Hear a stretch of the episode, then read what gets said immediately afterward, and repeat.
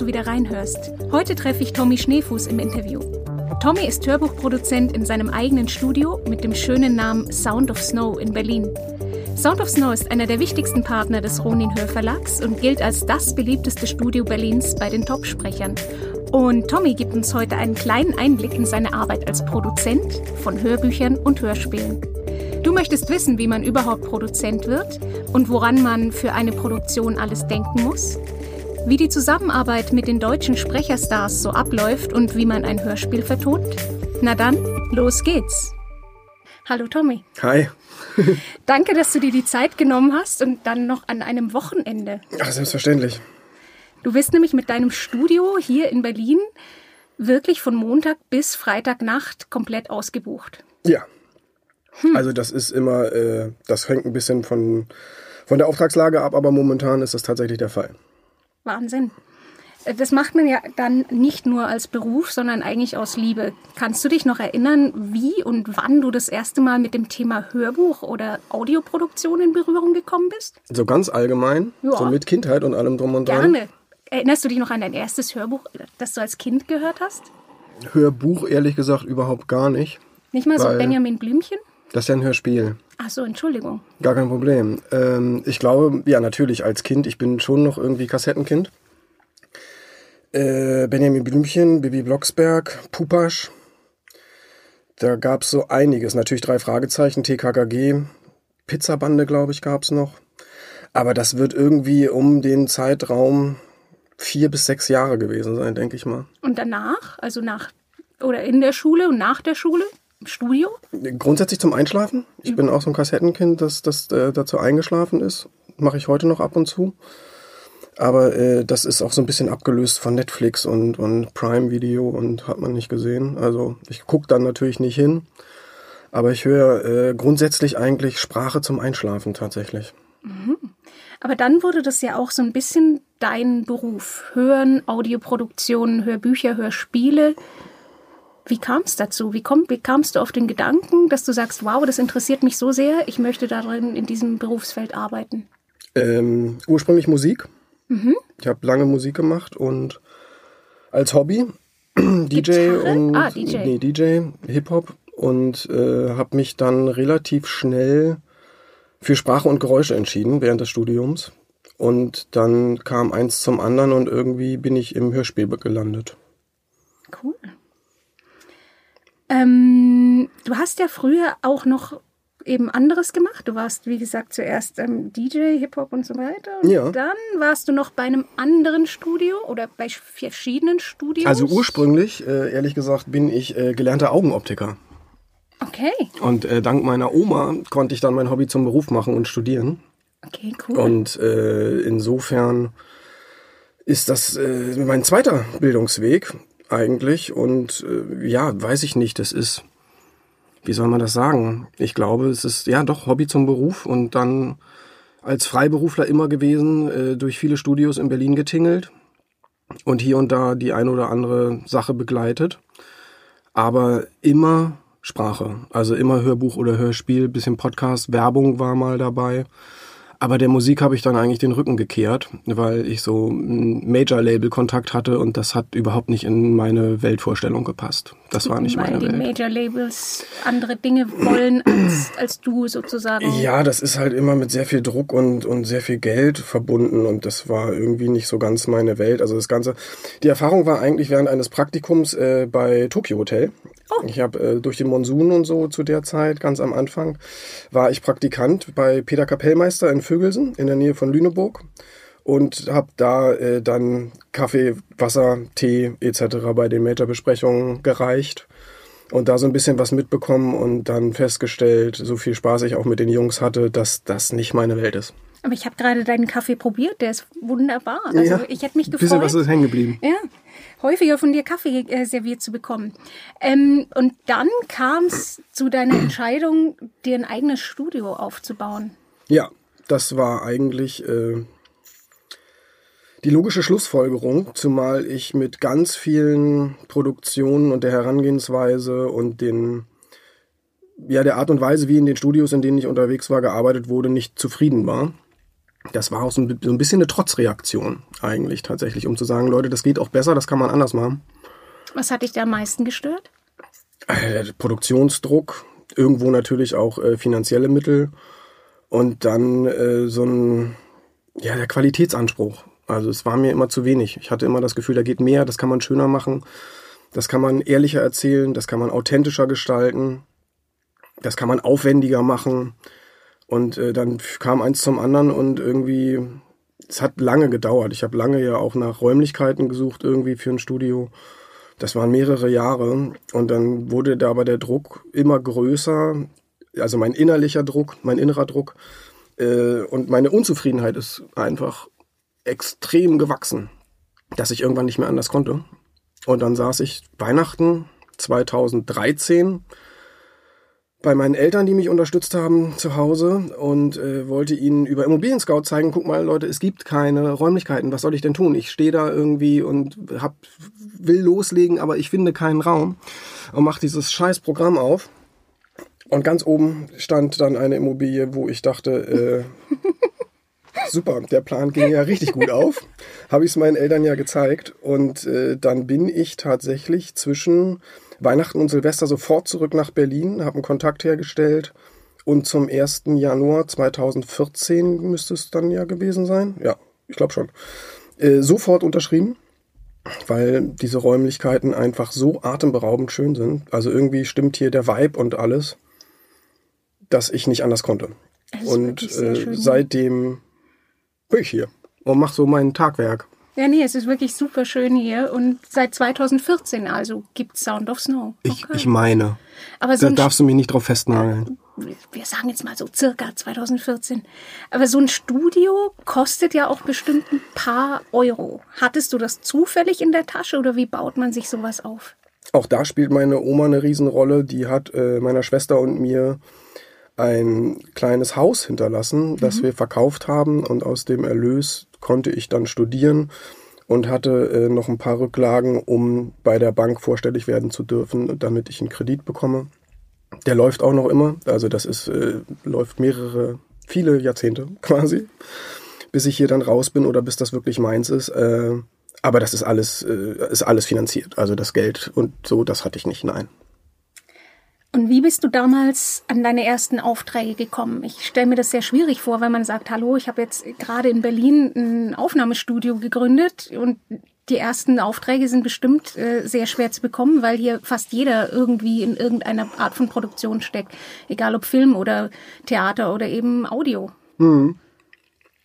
Das ist eigentlich, ehrlich gesagt, so Step by Step alles passiert. Äh, ich glaube, das allererste, was wir gemacht haben, war eine kleine Werbung für die Sparkasse. Und es ist alles überwiegend über Freunde und Kontakte entstanden. Ich war ja vor der Studiogründung schon, naja, locker zehn Jahre selbstständig mhm. und habe da als Freiberufler und habe da ganz viele Kontakte geknüpft und Leute kennengelernt. Viele aus der Branche sind meine besten Freunde heute. Und äh, die haben sich unter anderem gerade von der Mikrofonseite, also von der Künstlerseite her, und die haben das natürlich alle mitgekriegt und wussten das und haben mich dann auch unterstützt und äh, bei bestimmten Aufträgen, die an sie rangetragen worden sind, dann von sich aus gesagt, können wir gerne machen, aber ich will zu Tommy. Cool. Du bist Produzent. Lass uns doch mal ein bisschen eintauchen in deinen Arbeitsalltag. Mhm. Was gehört denn da alles zu deinem Beruf als Produzent? Arbeitsalltag oder Produzent? Beides. Zuerst Weil, Produzent allgemein und dann Arbeitsalltag. Also in das Produzentendasein bin ich auch mehr oder weniger reingerutscht. Das ist äh, dank Iva Leon Menger passiert mit der Serie Darkside Park damals vor wahrscheinlich auch schon zehn Jahren. Da gab es das Studio auch noch gar nicht. Mit Iva machst du Hörspiele hauptsächlich. Ja. Kommen wir später drauf. Super. Okay. Ähm, der hat diese Serie geschrieben und wir haben uns damals kennengelernt und irgendwie sind wir ein Herz und eine Seele. Wir haben uns vom ersten Moment an super gut verstanden. Wir verstehen uns, äh, das, ja, ich würde sagen, blind. Das ist einer der wenigen Menschen, der weiß einfach, wie ich ticke. Ich weiß, wie er tickt. Das läuft wunderbar. Und der meinte dann irgendwann zu mir, Tommy, mach's doch selber. Hm. Also dann, dann haben wir es doch irgendwie in, in, unter einem Dach. Und ich traue dir das zu. so aufwendig ist es nicht und es war ja eine Hörbuchreihe, kein Hörspiel, da war das alles, ist ja alles deutlich äh, weniger umfangreich. Und so kam das dann mehr oder weniger, dass auch da wieder einer meiner guten Freunde, Kontakte, Kollegen äh, prinzipiell beim Verlag oder beim Auftraggeber stand und gesagt, können wir gerne machen, aber ich möchte Tommy. Cool. Und so bin ich da reingerutscht. Also es war, war nicht mein Ziel, Produzent zu werden. Absolut nicht. Und ein Produzent macht was? Du suchst Sprecher, du suchst ja, ich organisiere das Ganze mhm. komplett. Äh, ich mache mit den mit den äh, Autoren, mit den Regisseuren, mit den Verlagen etc. das Casting. Mhm. Meistens äh, bleibt der Großteil dabei tatsächlich bei mir hängen, irgendwie, weil die mir auch mittlerweile blind vertrauen, dass ich das ordentlich besetze. Dann die Termine, das alles irgendwie in die Dispo zu kriegen, wann wer kommt, wie wir es machen. Äh, dann geht's weiter, dann sind wir schon fast beim Arbeitsalltag. Damit hat, er, hat ich als Produzent eigentlich nichts zu tun, aber es ist mein Arbeitsalltag, dass ich hier dann auch als Tontechniker sitze und das alles aufnehme, das hinten raus arrangiere, das Sounddesign mache, etc. Und also eigentlich, ich, ich betreue die ganze Produktion und eigentlich mache ich alles außer Regie und Musik und die Mischung. Aber sonst mache ich wirklich alles. So eine mhm. kleine One-Man-Show. Und äh, wenn der Arbeitsalltag dich insgesamt tatsächlich wirklich interessiert, dann ähm, fängt das bei Toiletteputzen an und hört mit dem Kaffee machen für Gäste auf. Also ich mache alles. Ich bin ja auch allein im Studio, äh, weil Angestellte mir entweder nicht gefallen oder ich sie mir nicht leisten kann. Und insofern, nee, ich mache eigentlich alles, Mädchen für alles. Und ich mache das eigentlich ganz gern. Und wenn du jetzt ein, zum Beispiel ein Buch vertonst, was würdest du sagen, ist da das Wichtigste? Was gibt es da zu bedenken im Vorfeld? Für eine Hörbuchaufnahme? Zum Beispiel. Naja, erstmal, dass das gut besetzt ist. Und dann, äh, dass das Buch ordentlich ist. Ne? Also, dass da keine Druckfehler drin sind dass die Grammatik stimmt, dass äh, Seiten, äh, dass es auf Seitenende formatiert ist und man nicht immer blättern muss, wenn der, wenn der Satz über die Seite hinweg geht zum Beispiel. Das sind so Sachen, die nerven einfach echt. Gerade wenn man noch mit Papier arbeitet und nicht vom, vom Tablet liest oder so. Äh, aber eigentlich ist das kein Hexenwerk. Also das ist eigentlich einer der auch der, der schönsten Momente in meinem Job oder die mir so wahnsinnig viel Freude machen, dass ich jeden Tag eigentlich was lerne. Also ich, ich werde ja dafür bezahlt am Ende, dass ich irgendwo sitze, auf die Technik achte etc., was nach so vielen Jahren einfach wirklich von der Hand geht. Das ist jetzt, ist jetzt nicht so, dass ich da sitze und, und mich tot arbeite irgendwie, absolut nicht. Und dann äh, werde ich dafür bezahlt, dass mir vorgelesen wird. Das ist doch total schön. Das ist super schön. Ich, ich weiß es ja selbst. Ähm, du sagst gerade, du führst nicht selber Regie, aber wenn du Regisseure einlädst, worauf achtest du da am meisten? Dass sie ihren Job ordentlich machen. Und das heißt für dich? dass die bei der Sache sind, dass sie aufpassen. Also gerade Continuity, was, was Aussprache von Städten, Namen, Dingen etc. betrifft, dass das irgendwie äh, alles sitzt und in erster Linie, dass, äh, dass eine gute Arbeitsstimmung herrscht, dass wir ein gutes Klima haben, dass man sich versteht und sich nicht anzickt äh, dass wir entsprechend Pausen machen und äh, also es ist unglaublich anstrengend für, für einen Schauspieler so ein Hörbuch einzulesen. Das darf man nicht unterschätzen. Also während ich da sitze und eigentlich ja nur zuhöre, muss der ja unglaublich aktiv sein. Mhm, und total Mit, einsteigen, ja, ja, ja. Das, also, und dass so eine Sachen, äh, das vor allem auch vom Sozialverhalten, das zu fördern und das Beste aus den Schauspielern rauszuholen, irgendwie. Und sonst achte ich auf Aussprachen, dass das irgendwie sitzt, dass das nicht irgendwie so, so spuckig ist oder so, dass man dann mal sagt, trink so kurz einen kleinen Schluck oder irgendwie. Also es ist eigentlich, ich achte nicht auf viel, weil ich das große Glück habe, das seit so vielen Jahren zu machen und mit den, mit wirklich guten, sehr, sehr guten, mit den besten Leuten zusammenarbeiten zu dürfen, die wissen, was sie tun. Also ich, ich muss da gar nicht so viel machen. Ich habe echt einen entspannten Job. Was macht denn für dich die Magie einer Stimme aus? Du sagst gerade, du arbeitest mit den Besten zusammen. Was ist denn für dich eine tolle Stimme, eine interessante Stimme? Also erstmal muss sie mir von der Wahrnehmung her ja gefallen. Sonst äh, müssen wir gar nicht weiter diskutieren. Ne? Also, dann kannst du ins Timbre gehen, dann kannst du in Aussprachen gehen. Das ist äh, wir haben ja so unsere Macken, unsere Eigenheiten und viele, viele Sprecher, da sagt man so, ah, der hat ja nur einen Bogen. Das ist immer so jeder Satz klingt irgendwie gleich. Das ist scheiße. Das macht auch keinen Spaß beim Zuhören. Das ist irgendwie, der muss wirklich mit seiner Sprache malen können irgendwie. Und wenn das nicht funktioniert, dann finde ich es per se ein bisschen unattraktiv. Also dann höre ich auch nicht gern zu. Hm.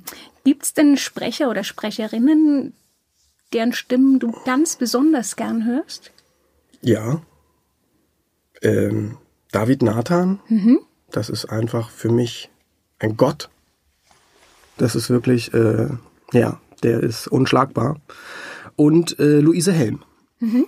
Die sind auch die beiden, mit denen ich unglaublich viel zusammenarbeite, die wir eigentlich in jeder Hörspielproduktion auch immer mit dabei haben. Und wenn es nur eine kleine Nebenrolle ist, äh, wo sie, ich glaube, bei vielen Leuten in der Wahrnehmung verschenkt sind. Ich will sie aber einfach dabei haben. Und ich kann sie ja nicht immer auf die größten Rollen besetzen. Das ist ja auch blöd. Aber ist doch super schön, wenn so eine Produktion bis in die kleinsten Rollen das ist das A und O. Das ist, ist einfach unglaublich wichtig. Also erstmal Buch, Buch, Buch, Buch, Buch und dann äh, wirklich die Besetzung. Und also es wird ja viel darüber immer geredet, gerade beim Hörspiel. Ach, guck mal, wir haben zehn Episoden, der hat zwei Sätze in Folge eins, den können wir doch in Folge acht nochmal benutzen. Also da widerstrebt sich, das, das, das kann ich nie ab. Also da kriege ich echt schlechte Laune. Ne? Das, ich, Doppelbesetzung, es gibt ein paar Produktionen, da muss ich das machen, ich habe das auch schon mal gemacht, aber das versuche ich grundsätzlich zu vermeiden, weil ich es einfach ist es nicht realistisch. Es ist einfach, also wir, wir können doch mehr. Dann sind wir bei dem Ding von Fuhr mit Qualität und so. Das, das mag ich nie haben.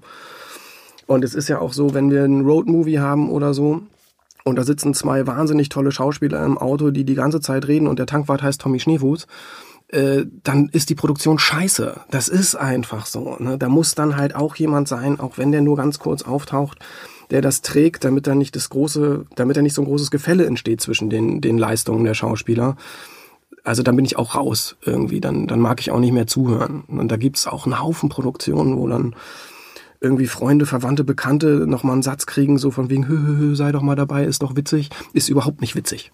Also ich find's nicht witzig. Ich, kann ich nichts abgewinnen. Was muss für dich ein Sprecher unbedingt mitbringen? Talent. Definier mal Talent. Naja, wie gesagt, nicht immer den gleichen Bogen haben. Der muss verstehen, was er da tut, wie er das tut und vor allem auch, warum er das tut. Also im Endeffekt ja, um Leute zu unterhalten. Und wenn das dann, es gibt ja auch so Kollegen, die äh, klingen auf der, in der fertigen Produktion total super, aber die Arbeit im Studio ist mehr so Satz für Satz, weil sich so oft versprochen wird, etc. Also Konzentration und einfach echt Talent. Also man muss dieses Unterhalten wollen, muss man wollen. Stehst du da drauf, wenn Sprecher sehr viele Stimmen mitbringen? Oder du meinst so Chargen? ja, magst du das, wenn Sprecher ganz viele Stimmen anbieten? Wenn sie es können, ja. Also dann ist es eine schöne Sache. Also Stefan Kaminski zum Beispiel ist ein Traum. Der hat einfach eine Bandbreite, äh, die, die unterhält. Das ist de facto Tatsache. David ist da ganz ähnlich. Der hat auch äh, echt unglaublich schöne Einschläge, die er anbieten kann oder Richtungen, um das zu gestalten. Was ich überhaupt nicht mag, ist, wenn Männer Frauen interpretieren und Männer äh, und Frauen Männer. Und, und das mit einer Charge bedienen oder mit einer Anlage, die einfach ungewollt komisch wird. Also es ist so ein bisschen lächerlich, wenn, wenn dann einer die ganze Zeit auf einmal nur noch so redet, nur weil das angeblich eine Frau ist irgendwie. Also das, das kann man, wenn man das Talent hat, äh, über, über andere Gestaltungsmittel tatsächlich äh, viel, viel besser interpretieren und rüberbringen. Da muss man jetzt nicht seine, seine Stimme derart verändern. Das, das geht mir ganz schön auf den Zeiger und ich finde es anstrengend, ich finde es nervig. Also das, das macht keinen Spaß. Es ist genauso wie wenn äh, meist genutzte stilistische Mittel zur Interpretation Geschwindigkeit und Lautstärke sind. Also das ist nicht alles. Nur weil da Hektik entsteht, muss ich nicht auf einmal schnell lesen. Oder nur weil da steht, er, er schrie sich die, die Seele aus dem Leib, da muss ich nicht schreien. Das, das kann man anders lösen. Und das äh, bewundere ich tatsächlich bei vielen Leuten, weil ich könnte es nicht. Ne? Also das, wie, wie, wie dann ein leise gesprochenes Wort trotzdem aufgrund der Gestaltung des Textes als laut empfunden wird. Und außerdem wird ja noch gesagt, er schrie oder so. Also mhm. das wird ja eh nochmal Mickey Mouse mäßig erklärt. Mhm. Ne? Das ist so ein bisschen albern. Du hast ja jetzt schon ein paar Mal ähm, die Hörspiele ähm, erwähnt, die du zusammen mit äh, Iva Leon Menger gestaltest. Mhm. Äh, Ghostbox hast du genannt, dann gibt's noch Monster. Ja. Ja. Wie läuft denn das bei euch ab? Iva schreibt das Hörspiel und dann überlegt ihr euch gemeinsam ein Regiekonzept und die Besetzung? Also Iva schreibt erstmal das Buch. Mhm. Da ist er ja jetzt auch gerade parallel wieder dran. Äh, für Ghostbox Staffel 3. Ja. Und da habe ich ehrlich gesagt noch so gut wie gar nichts mit zu tun. Wir telefonieren fast täglich und haben dann tauschen uns aus. Ich frage, wie es ihm geht, ob er eine Schreibblockade hat, wie weit er ist, ob er zufrieden ist und ob ich helfen kann. In der Regel kickst er das aber mit sich alleine aus. Und äh, wenn das Buch dann fertig ist und redigiert ist und abgenommen ist etc., dann machen wir zusammen den Cast. Äh, wo wir uns auch eigentlich blind vertrauen. Iva hat manchmal Wünsche und verlässt sich aber auch auf mich, weil ich, wie gesagt, ja mit Gott und der Welt schon gearbeitet habe und ihm sagen kann, das ist keine so gute Idee, das kann er nicht stemmen. Beziehungsweise äh, ich ihm schönen Input geben kann von neuen Leuten, die ich kennengelernt habe, die mich überzeugen, die ich toll finde. Und äh, dann reist der aus Hessen an. Und dann sitzen wir nebeneinander, vier Wochen, fünf Wochen im Studio.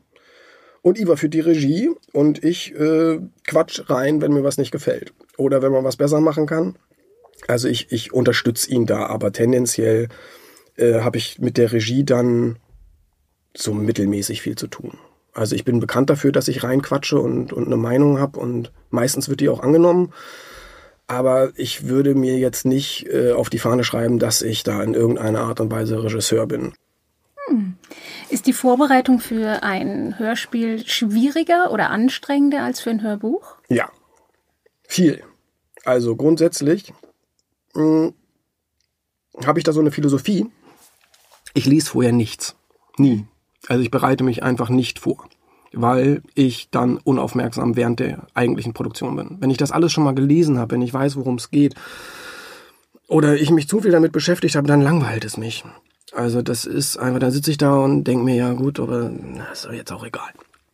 Und äh, das ist nicht gut. Und ich fahre deutlich besser. Das ist so ein bisschen wie so ein Schießhund. Ich bin viel aufmerksamer und äh, achte viel mehr auf das, was wichtig ist, wenn ich einen Erstkontakt habe. Und wenn ich Regie führe, dann musst du dich vorher damit auseinandersetzen. Das geht gar nicht anders. Das kostet unglaublich viel Zeit. Macht aber auch irgendwie Spaß.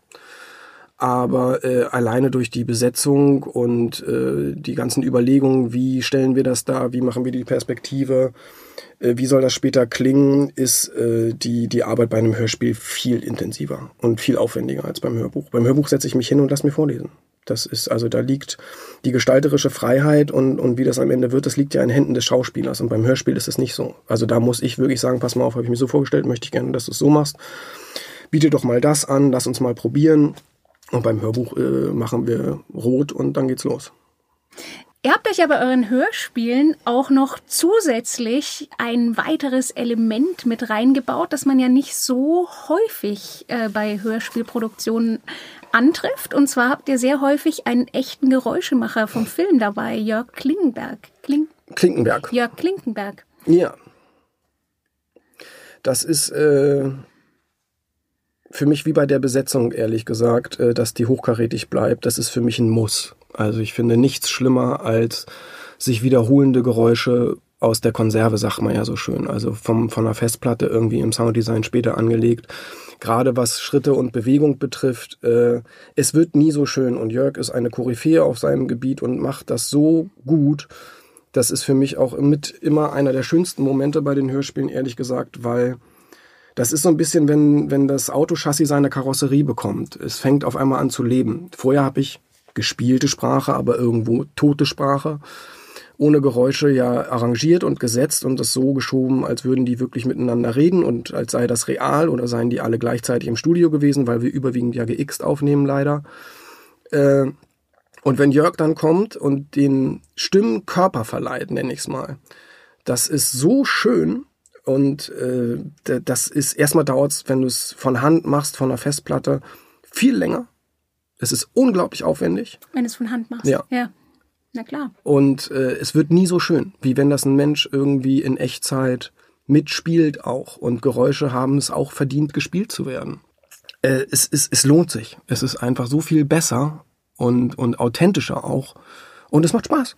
Also, äh, nee, das ist, für mich ist es ein absoluter Gewinn und ich kann, kann keine Herangehensweise nachvollziehen, die sagt, da sparen wir, weil es so viel ausmacht ob das irgendwie kontinuierlich äh, sich jemand bewegt oder nur so, es, kommt, es betritt jemand den Raum, Du hörst drei Schritte, der sagt zwei Sätze und dann verlässt er den Raum und dann hörst du wieder drei Schritte. Aber der ist ja, während der drei Sätze ist er ja auch da. Also der steht da ja nicht nur, der ist ja, ist ja nicht einfach nur Stimme im Raum. Und äh, da muss dann irgendwie so ein bisschen Kleidergeraschel und irgendwie was sein. Und das macht Jörg alles wunderbar. Und deswegen ist es für mich unabdingbar, mit einem Geräuschemacher zu arbeiten. Also ich kann mir ohne, ohne Jörg kann ich mir gar kein Hörspiel vorstellen. Also immer wenn ich an Geräuschemacher denke, dann habe ich so Klischeevorstellungen im Kopf. Da sitzt jemand und macht mit Kokosnussschalen Pferdegetrappel. Wie stellt denn Ja, der Jörg? so. Ja, wie stellt denn der die Geräusche her? Hast du da vielleicht? Wir hatten tatsächlich letzte Beispiel? Woche äh, Pferde mit Kokosnüssen. Na klar. Also das ist, äh, das hängt dann ja aber auch vom Untergrund ab, äh, auf welchem Boden man das macht und ganz viel Körperschall und, und Resonanzkörper, die da irgendwie äh, eine Rolle spielen. Aber also alles, was sich bewegt, macht Jörg im Sitzen. Das ist einfach de facto Tatsache. Der sitzt auf dem Stuhl und bewegt dann seine Füße und hat irgendwie so ein bisschen Stoff in der Hand, mit dem er dann äh, Kleidergeräusche nachahmt etc. Und sonst geht das in, da müsstest, müsstest du ein Interview mit ihm führen, das geht in, in krudeste Richtung. Also der mit den wildesten Dingen macht er die abgefahrensten Geräusche. Was war denn das Skurrilste, mit dem man mal ein Geräusch gemacht hat? Eine Christbaumkugel, die eine Fahrradbremse wurde. Zum Beispiel. Also so eine Sachen irgendwie oder Knochenbrechen machen wir mit Sellerie und also das ist ein Feld für sich. Das ist hochinteressant. Es macht unglaublich viel Spaß und es ist äh, wahnsinnig spannend. Also ich sitz auch oft hinter hinterm Bildschirm und spiele dann Mäuschen und guck dann doch mal irgendwie ins Studio, weil ich mich frage, wie macht er denn das jetzt gerade schon wieder? Und es ist äh, ja, ich nenn's mal in Anführungsstrichen. Eigentlich kommt er mit 24 Kisten voller Schrott und am Ende klingt das wie, eine, wie ein Kinofilm. Das ist einfach, es ist Wahnsinn. Es ist Wahnsinn. Es ist ein so schöner Beruf, für den man aber auch Talent braucht. Was macht dir mehr Spaß? Hörbuch oder Hörspiel?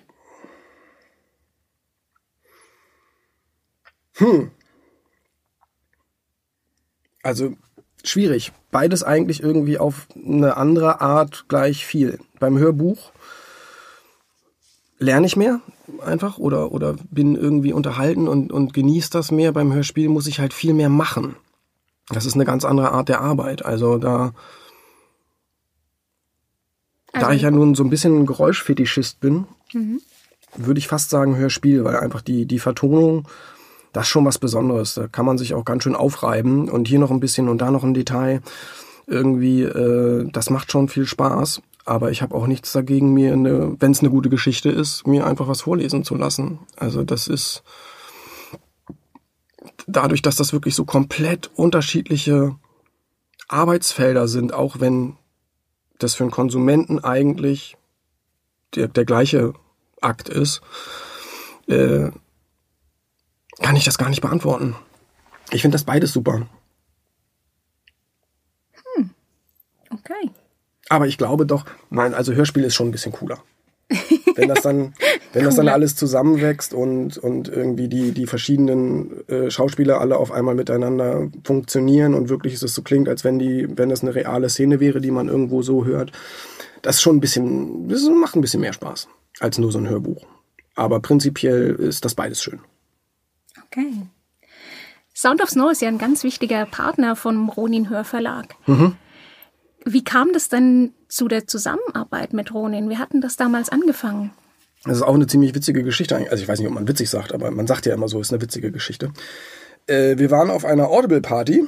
Die machen ja immer ihre Sommerparty. Und dort kamen Stanley Schäfer und Iva Leon Menger ins Gespräch.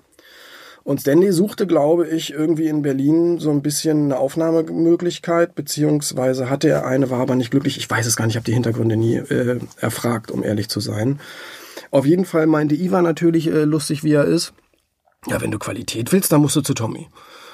Und äh, dann haben wir an dem Abend noch ganz kurz geschnackt, haben ziemlich viel getrunken, glaube ich, und wollten uns am nächsten Tag im Studio treffen. Da wir beide so verkatert waren, äh, dass das irgendwie ist es dazu nicht gekommen. Und dann haben wir aber telefonisch Kontakt gehalten und uns dann irgendwann auch mal getroffen. Und eins kam zum anderen und dann haben wir das einfach mal ausprobiert. Also Stanley hat mir eine Produktion gegeben und äh, wir haben die, die Eckdaten irgendwie abgeklärt, wie, wir, wie er sich das vorstellt, welches Format er am Ende haben will, welche Tätigkeiten ich tatsächlich machen soll, etc. Und dann hat sich das irgendwie eingespielt und über die Jahre ist das immer mehr geworden und zu einer engen Partnerschaft gewachsen. Hast du ein Lieblingsprojekt, das du mit Ronin realisiert hast? Margaret Atwood. Tatsächlich. Die Oryx und Craig Trilogie gelesen von Uwe Teschner. Ja, das äh, ist unglaublich schön. Das hat Uwe auch echt gut gemacht. Das hat mich unfassbar gut unterhalten. Also da bin ich völlig eingetaucht. Das hat mir sehr, sehr gut gefallen. Jetzt mal ganz allgemein. Was würdest du sagen, war bisher dein größter Erfolg oder dein größter Hit, wie man das so sagt? Hm. Ich glaube, als Hörbuch tatsächlich die äh, Darkside Park Trilogie. Das hat mir unglaublich viel Spaß gemacht und es hat mich sehr, sehr gut unterhalten. Da hat der Iva sich echt was Schönes ausgekekst. Und als Hörspiel äh, die ersten beiden Staffeln Monster 1983. Und ich glaube, das ist für mich und die Außenwelt die gleiche Antwort. Denn das ist ziemlich gut gelaufen, beides. Hast du noch ein Traumprojekt, das du gerne realisieren möchtest? Ja, tatsächlich. Seit vielen Jahren schon mal äh, angedacht und äh, angefragt äh, bei Andreas Fröhlich. Äh, der hat auch selber total Bock und wir würden es so gern machen, aber es ist unmöglich, scheinbar die Rechte zu bekommen. Wir würden wahnsinnig gerne Der Fänger am Roggen als Hörbuch machen. Und äh, da sind wir seit Jahren hinterher, aber es, wir dürfen nicht. Aber das ist ein Traumprojekt. Das würde ich mir unglaublich wünschen. Tolles Buch. Mega tolles Buch. Ähm, wenn du dir jeden Schauspieler oder Sprecher, den es auf dieser Welt gibt, lebend oder tot, hier ins Studio einladen könntest, hättest du da einen Wunschpartner? Ich glaube nicht. Muss ich mal kurz nachdenken. Nee, ich glaube wirklich nicht. Also Herrn, Herrn Elsholz hätte ich gerne nochmal irgendwie. Aber das geht ja nun nicht mehr.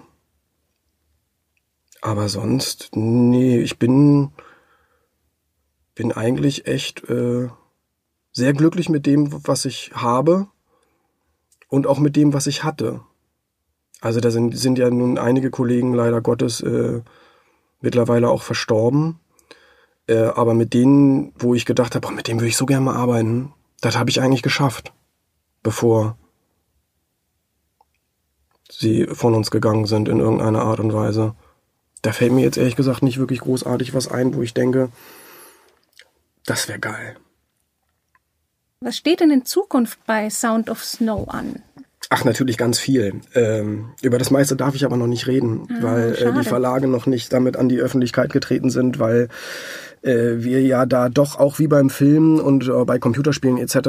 einfach so Geheimhaltungsklauseln unterschreiben. Ähm, ich mache gerade eine sehr, sehr schöne Geschichte äh, für Audible. Da könnt ihr euch drauf freuen. Ich glaube, das wird ganz großartig.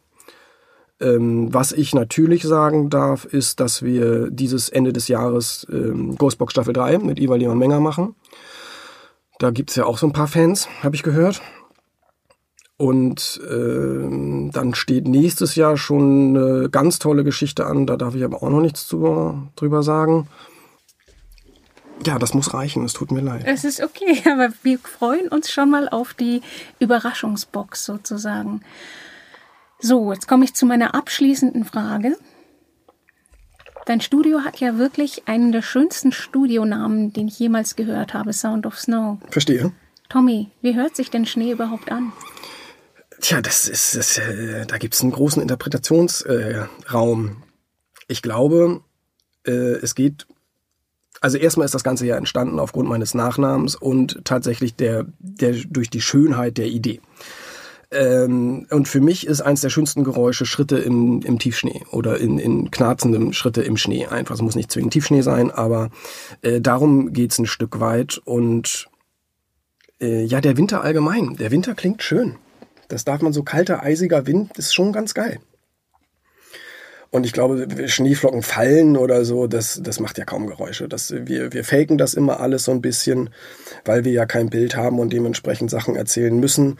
Aber auch wenn Jörg da ist und äh, ich sag, du, wir haben hier eine Szene im Schnee, da freue ich mich immer ganz besonders drauf, wenn er das dann halt im Studio faked, so Schritte durch Schnee. Das ist schon ziemlich schön. Und mit den Schritten sind wir dann ja auch wieder bei Fuß von meinem Nachnamen. Und äh, ich glaube, ja, für mich sind es Schritte im Schnee.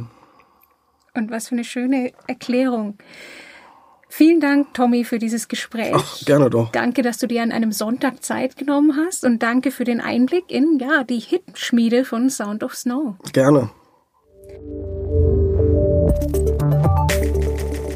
Wenn du jetzt noch mehr über Tommys Produktionen vom Hörbuch bis hin zum Hörspiel erfahren möchtest, dann schau doch einfach mal auf seiner Webseite vorbei unter www.soundofsnow.com oder eben auf Facebook oder Instagram. Die mit Ronin produzierten Hörbücher findest du natürlich wie immer unter ronin-hörverlag.de, im Buchhandel und auf allen Streaming-Portalen. Danke fürs Zuhören.